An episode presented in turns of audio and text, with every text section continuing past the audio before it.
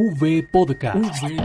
Nuestra gente, historias para contar. Un podcast dedicado a las experiencias de vida narradas por sus protagonistas. V Podcast. Escúchenos y pase la voz. V Podcast.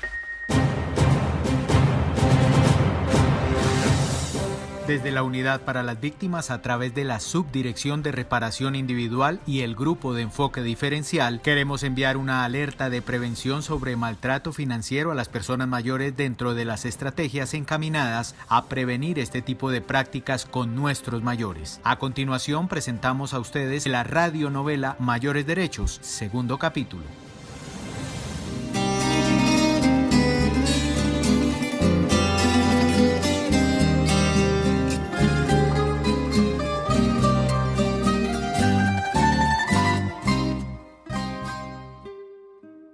El señor Carlos Mario González tiene 77 años. Es una persona mayor que durante su vida ha sido víctima del conflicto armado. Fue citado por la Unidad para las Víctimas en el Centro Local de Atención a Víctimas CLAP para recibir su indemnización administrativa.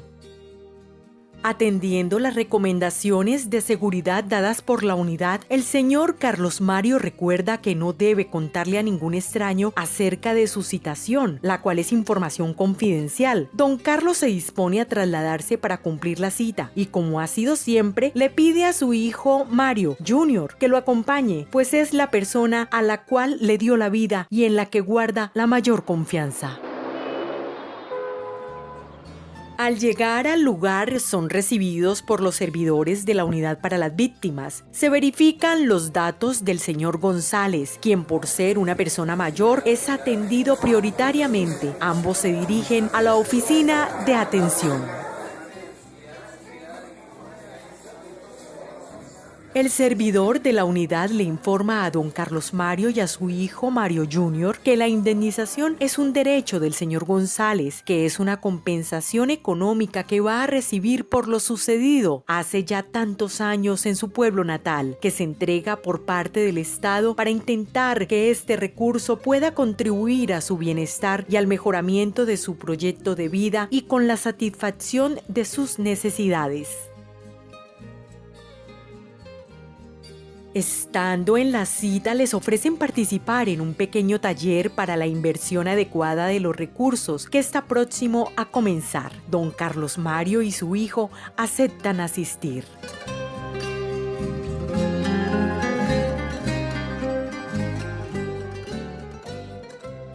Recuerden, la inversión de los recursos de indemnización es voluntaria y autónoma. Sin embargo, usted debe pensar muy bien cómo invertirá este dinero, ya que será entregado por única vez y le recomendamos planear adecuadamente la decisión para que no se vuelva plata de bolsillo. Este recurso busca contribuir a su bienestar. Mientras están en el taller les informan a los participantes, entre ellos don Mario y su hijo, acerca de la inversión adecuada de los recursos de indemnización, cuya decisión es voluntaria y autónoma. Este recurso busca contribuir a la reconstrucción del proyecto de vida de las víctimas, así como la campaña antifraude que lidera la unidad que no le echen cuentos para la promoción de los derechos de las víctimas y la socialización de la oferta por parte de las diferentes entidades del sistema nacional, las cuales podrán encontrar al finalizar este taller.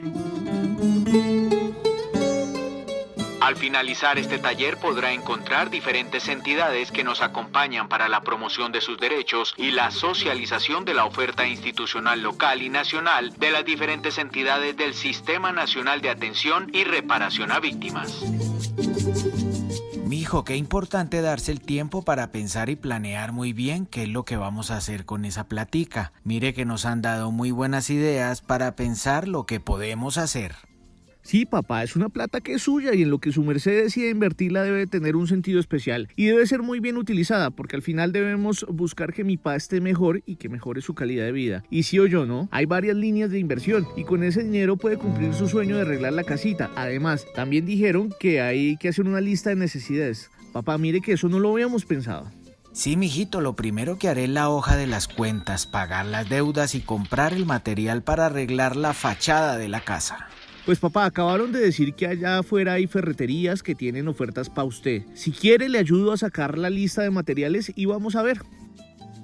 El servidor de la unidad invita a las personas a no perderse la socialización de la oferta por parte de las diferentes entidades del Sistema Nacional de Atención a Víctimas y la oferta municipal, las cuales están a su disposición. Mario, el hijo de don Carlos Mario, agradece toda la información entregada e incluso le dice al papá que hay que esperar para acercarse a Colpensiones para averiguar lo de los beneficios económicos periódicos BEPS, que es como una pensión para los mayores. Mario Junior, como le dice su papá, se da cuenta de lo importante que es apoyar a su padre en la toma de decisiones que le permitan cumplir sus metas. Le dice a su papá que lo va a ayudar para que pueda arreglar la casita, que es lo que él tanto quiere, que va a poner la mano de obra gratis para poderla arreglar y además se la va a ayudar a cuidar como él quiere, ya que está muy agradecido por dejarlo vivir allí con su esposa y su hija. El señor Carlos Mario es una persona mayor que como todos los sobrevivientes del conflicto armado debe ser dignificado y reconocido en su autonomía para tomar las mejores decisiones sobre su vida, contando con el apoyo y respaldo de sus familiares. Las personas mayores al interior de sus familias o conocidos en algunos casos pueden ser convencidas de hacer una inversión indeseada de sus recursos de indemnización. Eso es maltrato financiero. Denuncie. No, ¿qué tal? Yo no me dejo echar cuentos. En la unidad para las víctimas todos los trámites son gratuitos y sin intermediarios. Que no le echen cuentos. Denuncie cualquier irregularidad a la línea gratuita nacional 018 1091 1119 o al 426 1111 en Bogotá o escriba al correo electrónico grupo contrafraudes arroba unidadvictimas.gov.co. Las personas mayores como el señor González y todos los colombianos en esta situación son sujetos de derecho y garantías, merecen respeto y autonomía para tomar sus decisiones. Mayores derechos. El proyecto que tengo es eh, invertirlo en vivienda para mí, para mi hijo y tres nietas hermosas que tengo.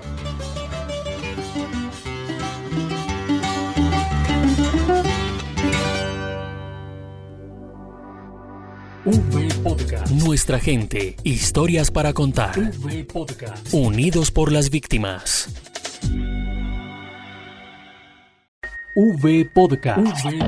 Nuestra gente, historias para contar. Un podcast dedicado a las experiencias de vida narradas por sus protagonistas. V Podcast. Escúchenos y pase la voz. V Podcast. Yamile Carrillo tiene 67 años y una cicatriz visible ahí donde se sitúa el músculo que bombea sangre a cada rincón del cuerpo. Se trata de la huella de una cirugía de corazón abierto, derivada de una carga emocional provocada por haber hecho parte de una guerra en la que su cuerpo fue el arma principal. No perdona, sí, porque uno dice una cosa, si yo no hubiera perdonado y si yo no me hubiera como, como aprendido a vivir con eso, no sería, no tendría esa paz que siento y, y esas ganas como de servirle a la gente, porque yo vivía por allá, yo vivía por allá rinconada, por allá vuelta nada, la que tengo ya sería una ancianita que ni, podría salir de la calle. Yo salgo sola, yo me desenvuelvo sola. La respuesta vehemente surge después de un silencio nostálgico de segundos, en los que esta valiente mujer prepara las palabras que desliguen su pasado de lo que hoy la representa y es su propósito de vida. 1960, Málaga, Santander.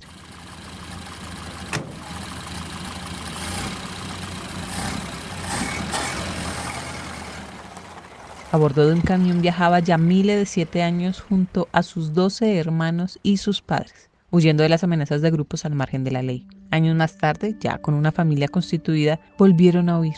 Dos desplazamientos más y una serie de vejámenes que soportó en aras de proteger la integridad de sus hijos.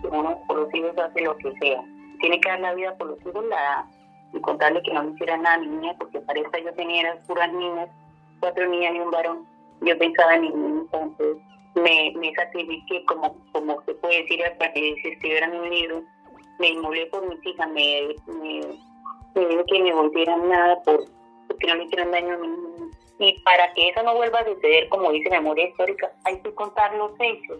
porque lo que se cuenta y lo que queda escrito no vuelve a suceder. Por eso de estos archivos de memoria histórica, porque ojalá que eso no vuelva a suceder. Y ojalá que los hijos de nuestros hijos lean esas historias. 1991. El Playón, Santander. Yamile siempre fue una mujer inteligente y agraciada, como menciona modestamente. Su padre siempre quiso que se convirtiera en una gran profesional. A ella le llamaba la atención el derecho y el trabajo social, pero contrajo matrimonio siendo muy joven, pero se casó con un hombre maravilloso, como ella misma lo describe. Pasados los años tormentosos, llegó por fin el alivio. Eso ya podía ir tranquilo, ya se podía bajar a la, ya se podía bajar a la finca, ya se podía todo porque ya no hacían los famosos los famosos retenes que hacían, las pescas milagrosas, ya no las hacían, ya estuvo como una paz, mejor dicho, que, la gente ya no podíamos mover, ya aquí en Florida Blanca ya fue otro cuento, porque esto es un municipio receptor de muchas víctimas. Aquí haremos alrededor de 20.600 víctimas. Defensora de los derechos humanos. Siempre creyó que su testimonio sería relevante, que sus habilidades para servir harían una importante incidencia en las mesas de participación de víctimas. Siete años como representante de los afectados por el conflicto así lo demuestran. Uno a veces dice, las cosas pasan por algo. O sea, no que uno esté contenta que hubiera pasado todo eso, ¿no? Sino esa es una enseñanza para uno que lo lleva a uno a pensar en las otras personas, en las otras mujeres. ¿Y por qué de formar una organización de mujeres víctimas de, del conflicto? ¿Y por qué? Para ver si uno de donde, con lo que uno ha vivido, con lo que le ha pasado a uno en la vida, uno puede decir, bueno, carajo, yo puedo ayudar a esas mujeres orientándolas, diciéndoles, porque como uno aprende tanto en las mesas, aprende tanto con, con la unidad, porque la unidad lo capacita a uno, lo lleva a eventos, uno aprende, uno va, yo soy una que yo voy mirando, yo voy copiando, yo le pongo cuidado, y ya uno con propiedad puede hablarle a las otras personas. Uno de los ejemplares de la colección Basta Ya, del Centro de Memoria Histórica, menciona que, comillas, la violencia contra la mujer fue una estrategia de guerra que buscaba debilitar al enemigo, apropiarse y dominar las relaciones y el territorio y los recursos. Comillas. No arraigar esas percepciones y prácticas asociadas a la cultura en la vida de las mujeres es hoy una misión de vida en esta valerosa mujer santanderiana le sirve a uno como para reflexionar, como para decir, carajo, yo tengo que estar bien, yo tengo que superarme, yo tengo que ayudar a otras mujeres a superarse, a otras víctimas del conflicto armado, porque no solamente mujeres hay víctimas de violencia sexual, también hubieron hombres y niños. Entonces uno como que eso le dice, bueno, y se empodera uno, aprende uno con todas las capacitaciones para poder uno llevar ese mensaje de aliento a otras mujeres decirles, bueno, esto así y esto no, esto por qué. Porque sí, las cosas a veces pasan por algo. enseñan a uno de una mala experiencia, le sale algo bueno. Todo eso como que es una enseñanza para uno, para ser uno una persona diferente, para cambiar uno. Y si yo cambio desde adentro, desde mi ser, desde adentro, si yo cambio desde adentro, yo lo reflejo por fuera. Yamile dedica su tiempo a las manualidades. Su especialidad es el crochet pero también lee decretos y resoluciones al pie de la letra, participa de los espacios en los que haya lugar para alzar su voz en nombre de su causa y permanece atenta a su teléfono celular para responder a las dudas de quienes puedan requerir de su sabiduría y así emprender una ruta hacia la reparación. V Podcast. Nuestra gente, historias para contar. Un podcast dedicado a las experiencias de vida narradas por sus protagonistas. V Podcast. Escúchenos y pase la voz. V Podcast.